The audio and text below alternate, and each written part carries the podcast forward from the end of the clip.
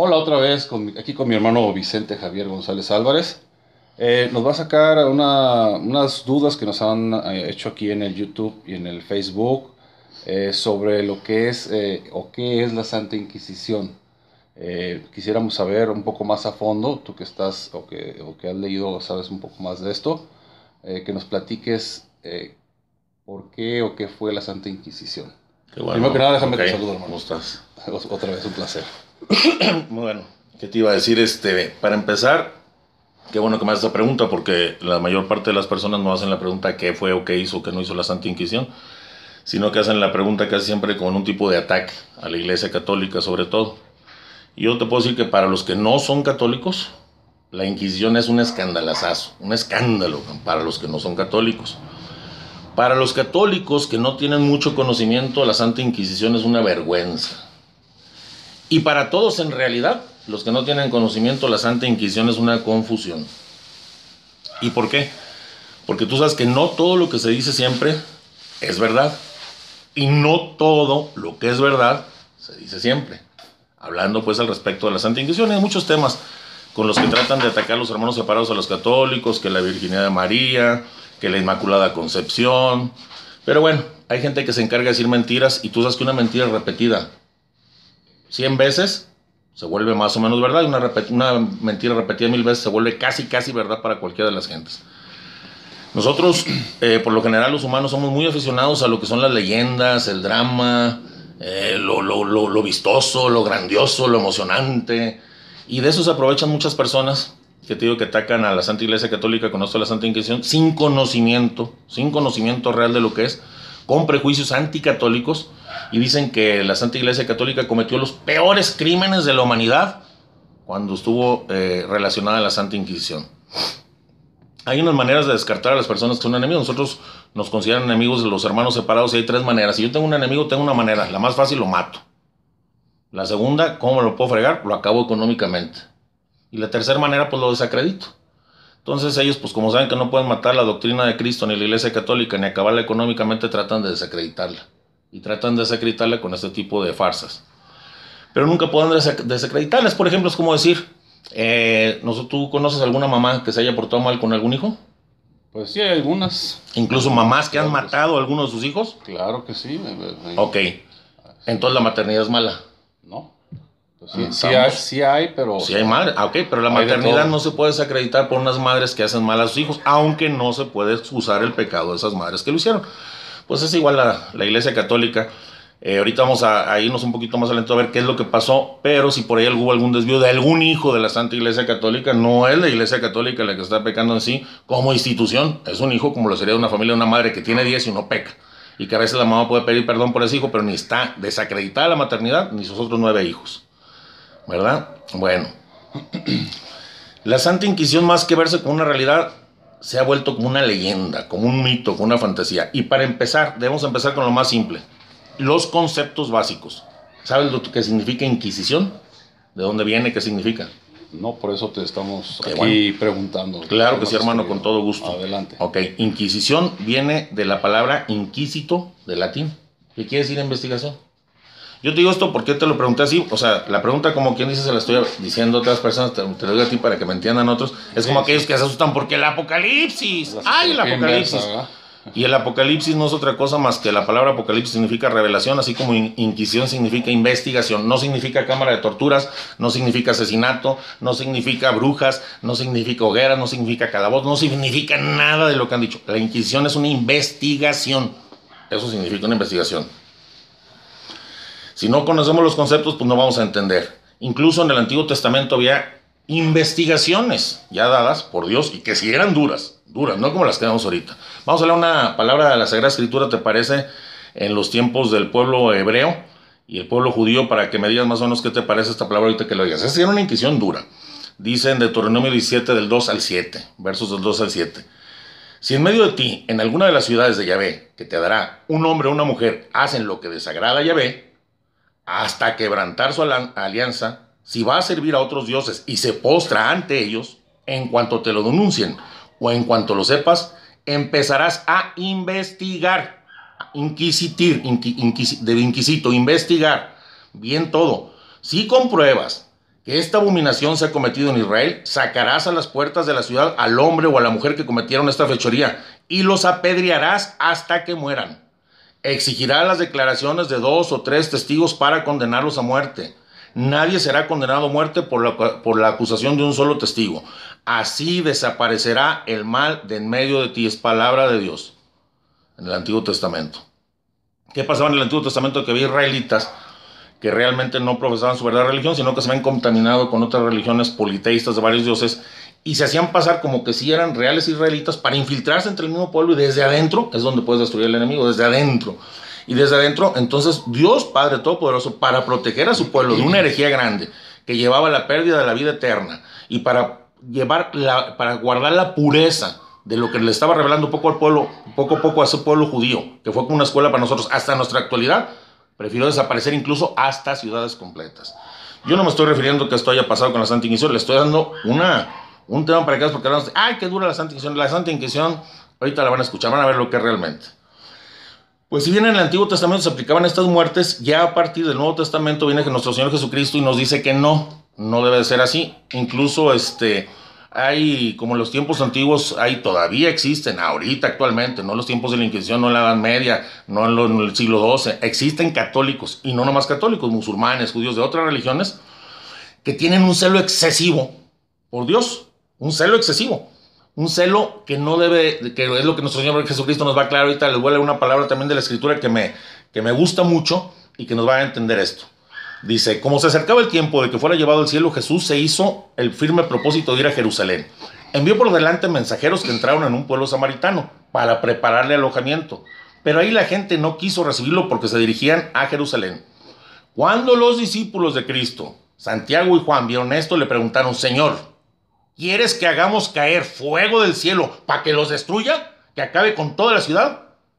Y dice la Sagrada Escritura, el Señor volteó y lo reprendió y siguieron adelante hacia otra aldea. Bueno, a esto me refiero. Este celo que muchas gentes de otras religiones tienen es un celo que está, eh, eh, no es por malas personas, no es porque no amen a Dios, no es porque no quieren hacer el bien, sino que no saben cómo. Es un mal conocimiento del bien, como siempre lo he dicho, un mal conocimiento del bien te lleva al mal, no porque sean malos. Y en estos tiempos actuales ahorita, hay católicos y hay protestantes y hay evangélicos que si que si hubiera los ataques que se ponen por internet, me imagino que los han visto, cómo se contestan, cómo se agreden, cómo se insultan, cómo se ofenden. Si se vieran frente a frente, se mataban.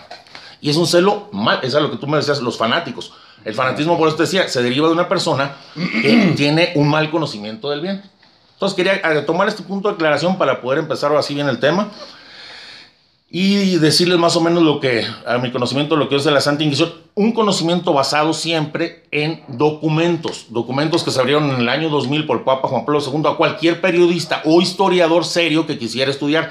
Más de 800 páginas están escritas acerca de la Inquisición y el Papa permitió que se metan a investigación, ¿ok? También a inquisición de las páginas, porque investigación e inquisición es lo mismo. Bueno, vamos a hacer una semblanza pequeña. Por ahí en el año 313, otra cosa que dicen que Constantino fundó la iglesia católica. No, en el año 313 que Constantino I da oportunidad a la libertad religiosa y ve en que en su pueblo había varias religiones y eran perseguidos mucho, sobre todo los cristianos, y él ve el comportamiento de los cristianos y ve que mientras en su pueblo los propios que trabajaban para él en el reino lo robaban, se mataban unos con otros, sacaban, él veía el amor que se vivía en los cristianos. Entonces él ve que es la verdadera religión y adopta la religión cristiana, aparte de darle libertad.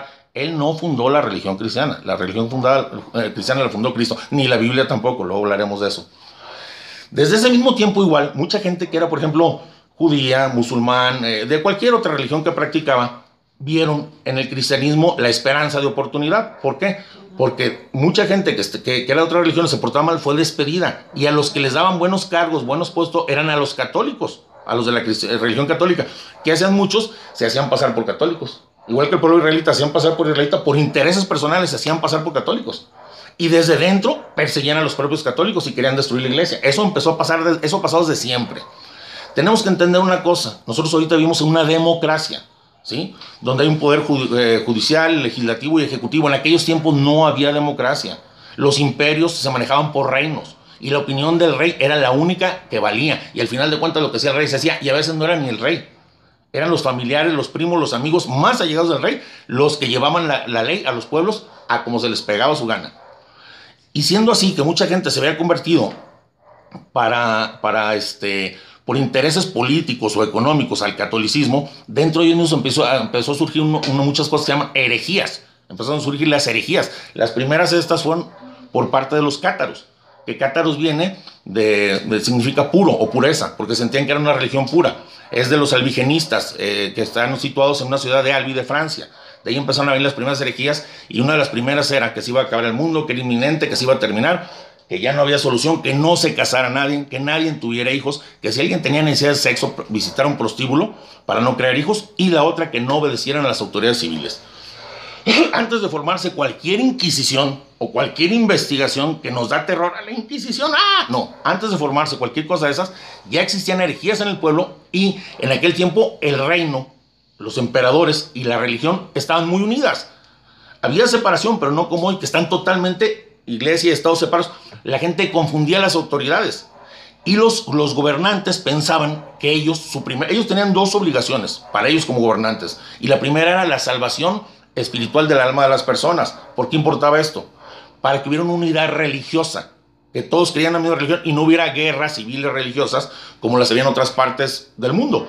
La gente se ha llegado a matar por estas, igual ahorita, en, España, en muchas partes, hay guerras religiosas internas y no permiten que el, que el país avance. Ah, pues los emperadores cuidaban mucho la unidad religiosa del pueblo, la salvación del alma del pueblo, para que no hubiera este tipo de desastres y relajos y pudieran sobresalir. Vamos a empezar entonces, ¿qué pasó? En aquellos tiempos, la tortura, porque mucha gente, es que la tortura la inventó la Iglesia Católica, la tortura se ha utilizado desde el primer, antes de nuestro Señor Jesucristo, desde los cavernícolas desde que golpearon a las viejas con un garrote para llevarse a la sartén, de todo. La tortura se ha dado toda la vida. Es una investigación que está mal hecha. Yo no estoy a favor de la tortura, pero se sigue usando ahorita y se ha usado en el FBI, en la CIA, en el gobierno, en todos los gobiernos. ¿No? Como dice la, la no nos hagamos tarugos. La tortura se ha usado siempre y no la inventó la Iglesia Católica. Es un medio para sacar una información a alguien forzosamente que la Iglesia Católica no va, no va de acuerdo con ella. Y vemos que muchos eh, en el primer este, por ejemplo, San Pablo, San Pedro, cuando alguien lo detectaban que es una herejía, le pedían nada más que declarara si estaba a favor de la herejía o a favor de la fe. Le decían, ¿sabes qué es una penitencia? Arrepiéntete. No quiero, no me interesa. Lo único que hacían era excomulgarlo, sacarlo, retirarlo, no golpearlo, no meterlo a la cárcel. Antes de las Inquisiciones, eso hacía la Iglesia Católica, porque no está a favor de la muerte de nadie por una herejía. Bueno, vamos a ver entonces bueno, me voy a adelantar un poquito aquí porque es un tema bastante largo. Federico II fue un emperador, él era alemán y fue rey de varios em, imperios de Chipre, de varios imperios, no me acuerdo exactamente cuáles y es largo hablar, no vamos a hablar nada más de él. Incluso llegó a, era Federico II Josefaman o algo así, y le llegaron a decir el anticristo o el primer anticristo. Él fue de los emperadores que empezó con la violencia extrema diciendo cualquiera que haga una herejía atenta contra el Estado, porque atenta contra el tejido social, contra la unión de las gentes, y atenta contra el gobierno porque las herejías cátaras decían, no obedezcan ninguna ley civil. Entonces, al sentirse atacado por ellos, dijo, ¿sabes qué? Se van a ser torturados y van a ser quemados y van a ser aplastados cualquiera que, que dé una herejía. Y en ese tiempo, aquellos cristianos que hablamos que desde, desde Constantino estuvieron metidos en la iglesia, por abajo, por adentro, para despedazar la iglesia, pues se les hacía fácil, ¿sabes que Aquí ganan una lana, digo que este es un hereje, que este me quedo con sus tierras. Eso pasó mucho antes de la Inquisición. Federico II, investiguenlo, por Federico II, el emperador rey. ¿Qué hace la Iglesia Católica cuando ve esto? Pues en ese tiempo, eso fue más o menos en el siglo XII, el Papa Lucio III, en el 1184, cuando todavía no existía el Imperio Español, ah, porque mucha gente, oye, ¿y la Inquisición? ¿Cuál? La Inquisición medieval española, la Inquisición española, la Inquisición romana, la Inquisición de, este, de, Francia, la, Inquisición francesa, la Inquisición de Portugal, la primera Inquisición, la segunda, la última que se llama Congregación para la Fe. Todas son separadas, todas son diferentes, pero todas las unen como si fuera una sola y que si el culpable fuera la Iglesia Católica. Ahorita nos vamos a dar cuenta cuánto tiempo estuvo infiltrado realmente en la, en la española, la Iglesia Católica, y por qué se separó de ella. Vamos a ver todo eso. Bueno, el Papa Lucio III funda la primera Inquisición en el siglo II, en 1184 cuando todavía no existía España ni el Imperio Español.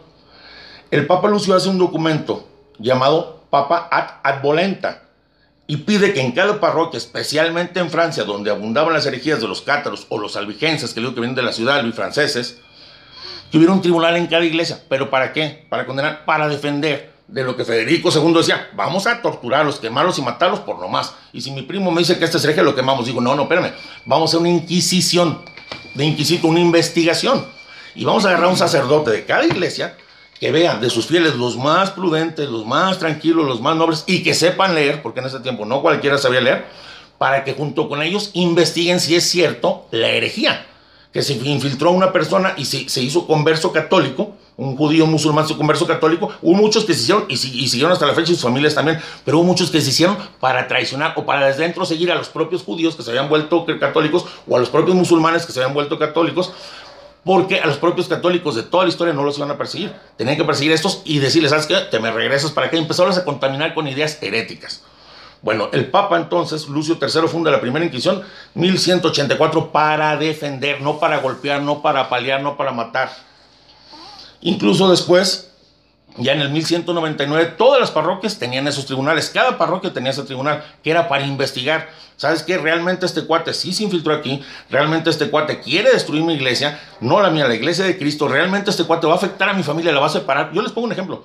Yo tengo 10 hijos, por un decir, y, este, y, invito a alguien a ir a mi casa y los empieza a contaminar que el asesinato es bueno, que la marihuana es buena, que esto es bueno. Todas las porquerías se les empieza a meter, lo detecto, yo lo corro lo excomulgo, vuelve a regresar y vuelve a insistir, lo vuelvo a correr, se vuelve a disfrazar, vuelve a insistir, ¿sabes qué te digo? Mira, alguien lléveselo porque yo no lo quiero con mi familia.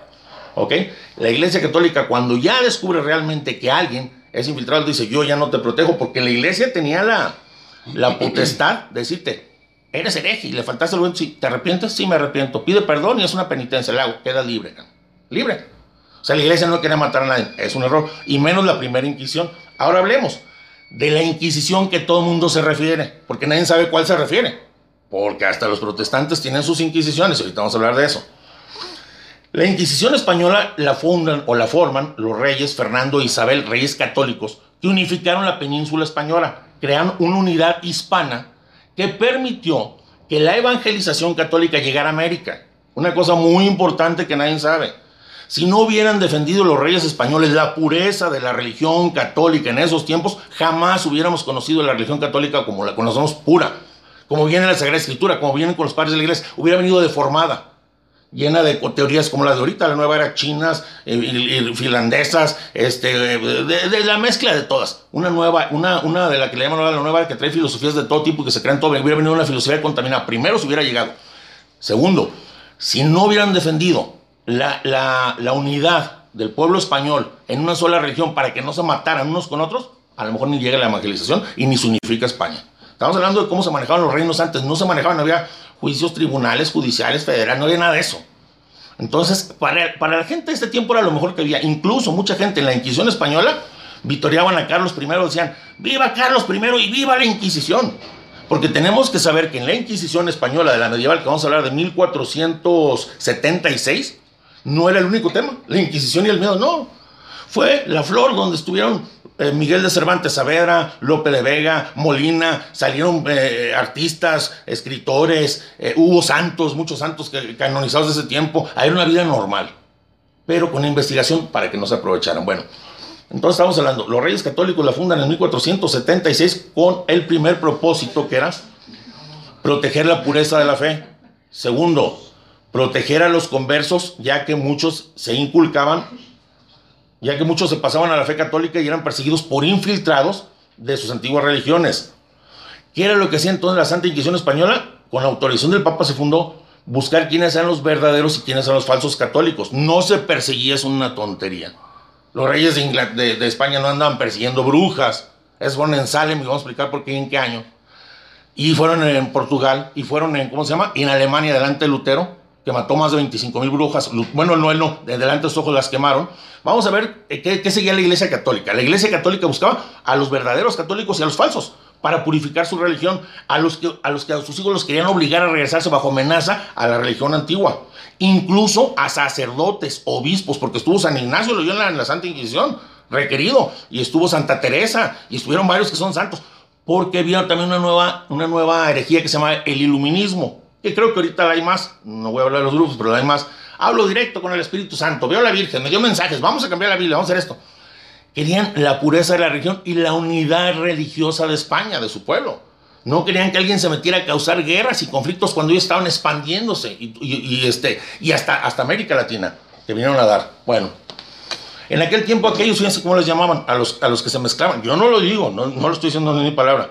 A los que se hacían pasar por católicos, y no le llamaban marranos. Era la palabra con la que los terminaban y pueden buscar la historia, yo no, no tengo por qué mentirles. Digo, hasta, hasta buscaban si un sacerdote era corrupto y, y, se iba por intereses. Somos humanos, los sacerdotes, los monjes, los laicos, pero no por eso la doctrina cambia. Como si un hijo de una mamá sale malo, no por eso la maternidad no sirve. ¿Se explico? La iglesia es madre. Y la iglesia tiene millones y millones de hijos y muchos pueden fallar. Si algún sacerdote era corrupto o era inmoral en su vida sexual o en lo económico, al sacerdote para expulsarlo. Lo buscaban para expulsarlo. La, la, eso de que la Inquisición perseguía a no creyentes, judíos, musulmanes, ateos o brujas que no estaban infiltrados en el, en el pueblo español y dentro de la religión católica es una farsa. ¿De dónde tomamos esto de 800 páginas que están escritas, que se abrió porque uno dice, los secretos ocultos del Vaticano no están tan secretos ni tan ocultos porque ya se abrió los investigadores serios, se les prestan para que los investiguen. Escrito por historiadores. Bueno, dice, ahora sí, ¿qué pasó? La Inquisición española. Si yo le doy una autoridad, cualquier, cualquier norma, norma que se funde o cualquier ley nueva, incluso ahí les va, ahora con los temblores, se hicieron grupos, se formaron para llevar el producto, a lo, eh, eh todo lo que regaba la gente, frijoles, arroz, maíz, lama, y se lo robaban. Aparecieron gente que se lo roban en grupos y políticos que se lo robaban. Fíjate nomás, en todo lo que, en todo lo que hay, como somos humanos, hay unos que ven, ah, por este lado me lo voy a fregar y aquí agarro lana. Pues igual, en la Inquisición española que quería purificar nada más su, este, su, su religión y mantener unido a su pueblo, se infiltró gente que empezó a causar abusos y quiero la lana de este y quiero aquello. Es una mentira que agarraron. Ah, para empezar, una cosa también que en la Inquisición española jamás existió y pueden buscarlo y sacan ellos que fotos que son como dibujitos. Pueden buscarlo. Jamás existió un calabozo donde torturaban gente, no tenían un cuartel. Esto era en lo civil. Lógicamente, que hacía la Iglesia Católica? Le decía, le decía la, autoridad de España, los reyes católicos, investigan si está bien o mal, si está cometiendo herejías, si está hablando en contra de, Dios del pueblo, si quiere separar la religión auténtica de Cristo. Tú como teólogo, tú como sabio, me vas a decir está bien o está mal. Y, y la iglesia le decía, vente, mijo, vamos a ver si estás bien o estás mal. No, pues que estoy mal, arrepiéntete. Y te vas. Arrepiéntete y te vas y te perdonas penitencia y te vas muchas veces. No me arrepiento, me vale más, quiero acabar con la iglesia. ¿Sabes qué gobierno este quiere acabar con la familia? Te lo dejo, yo no sé.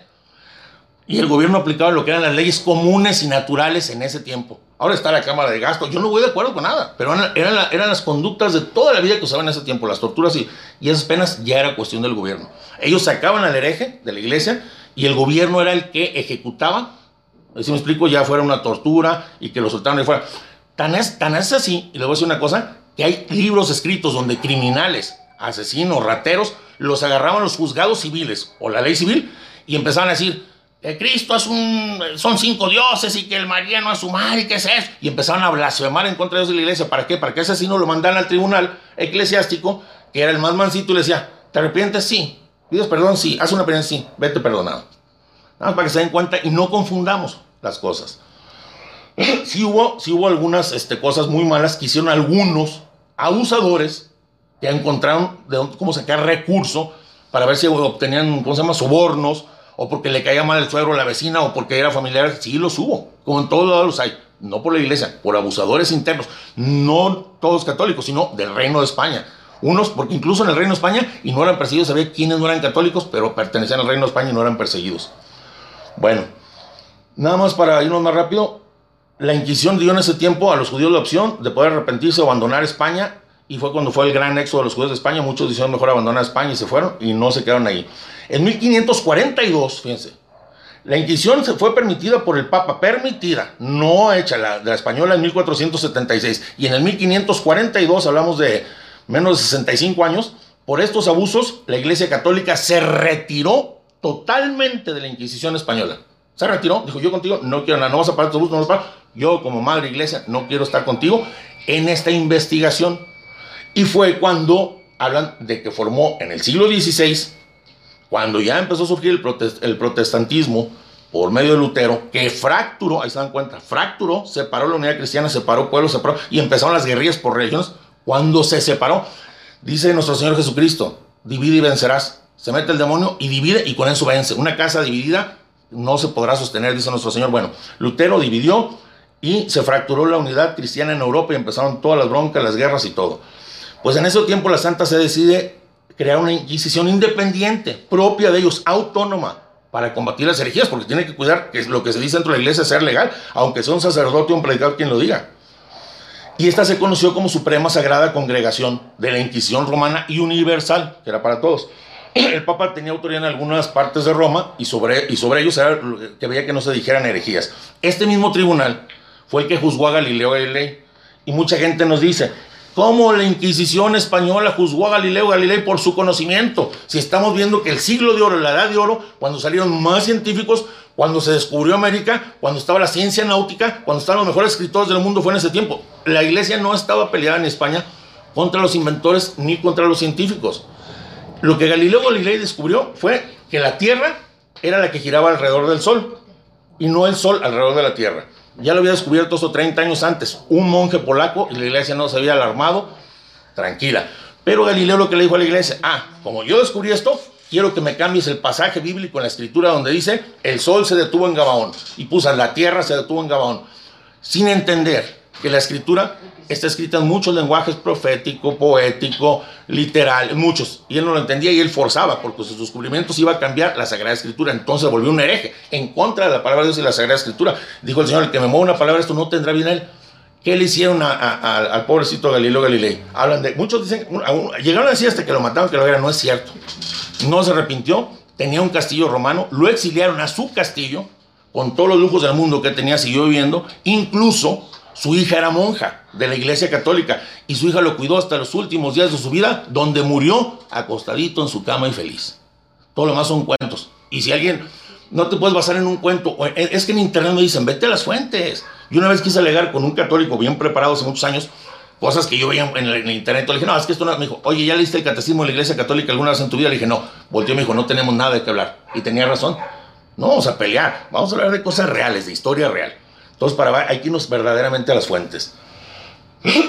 bueno, esta Inquisición ya vimos la que, la que, la que amoló supuestamente Galileo. Esta misma Inquisición se era conocida también como el Tribunal del Santo Oficio, que nada tiene que ver con la Inquisición española, ni la Inquisición asesina, ni ninguna Inquisición, y que es la que ahora conocemos como la Congregación. un plátano. Un plátano. Ah. Es la que ahora conocemos como la Congregación para la Doctrina de la Fe yo quiero saber que tú me digas, de esa fue responsable. El último papa, eh, Benedicto, estuvo a cargo de la, de la Congregación para la Doctrina de la Fe. ¿A cuántos católicos anda siguiendo? ¿Cuántas brujas o cuántas han matado? Es la misma, pero es la nueva, reformada fuera de la Inquisición española donde se cometieron abusos. Y es diferente a la primera, donde fue para proteger a las personas que eran castigadas y torturadas. O sea, si te vas a la historia, ah, cabrón, todo sí es cierto, pero ahí te va y viene lo más interesante y lo más padre de todo esto. Que yo muchas veces le he dicho a la gente, no escupas para arriba, volteando para arriba porque te va a caer en la cara Ahí les va lo siguiente. Vamos a leer un poquito de una periodista. Una, está en Víctor Misori. Es una periodista también muy, muy fregón que ha escrito libros. Está esta María, María Jacinto, una periodista venezolana, que son historiadores y periodistas reales. Vamos a ver lo que escribió después de leer los archivos del Vaticano, que no son secretos. Vamos a ver lo que escribió. Lo voy a leer textualmente. Dice así. Después de leer un informe de los archivos del Vaticano sobre la Inquisición, Inquisición, perdón, concluyen las actas de las torturas y de los actos de fe. Ah, dice, concluye que las actas de las torturas y de los actos de fe, o sea, cuando se quemaba la gente, indican que no fueron tantos como el imaginario colectivo supone. La tortura, dice la periodista, no fue tan frecuente como se ha creído, pues las actas señalan que la Inquisición torturó al 10% de los casos. ¿Qué es el 10%? Si agarraban 100 gentes, 90 para afuera. De esos 10, ¿cuántos eran realmente culpables? Se aferraban y no los torturaba la Inquisición española. Digo, si la Inquisición española sí, no la iglesia, ¿se me explico? Se resistían y la iglesia decía, es que yo contigo no quiero nada con mis hijos. El 10%, vamos a hablar, vamos a hablar de porcentajes, para no escupir para arriba. Dice, y esto está, y esto está en, los archivos del Vaticano y cualquier periodista serio le dan entrada y acceso para que lo investigue. Dice, no fue tan frecuente como se ha creído, pues las actas señalan que la Inquisición torturó el 10% de los casos. Se menciona que morían más presuntas brujas que no perseguía la iglesia, en los países protestantes, a manos de los tribunales civiles, de los civiles, no iglesia, estados civiles, que en países católicos a mano de la Inquisición. Vamos a ver cuántas personas quemó o asesinó el gobierno español porque la iglesia le dijo, estos sí son herejes y no se quieren convertir, no están con nosotros. Vamos a ver a cuántos, mira, porque son miles y miles de millones de la gente, para les va.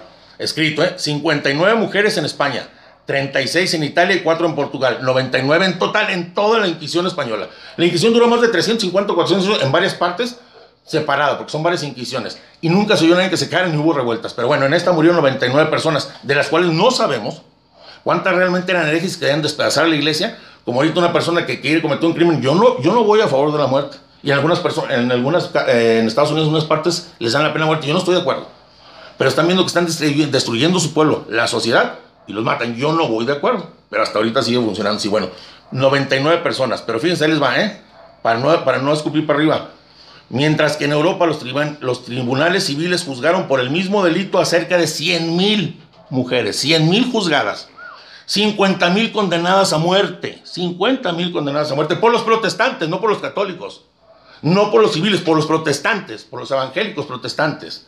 25 mil fueron quemadas en Alemania delante de los ojos de Lutero. Y llega el hermano separado. La Inquisición.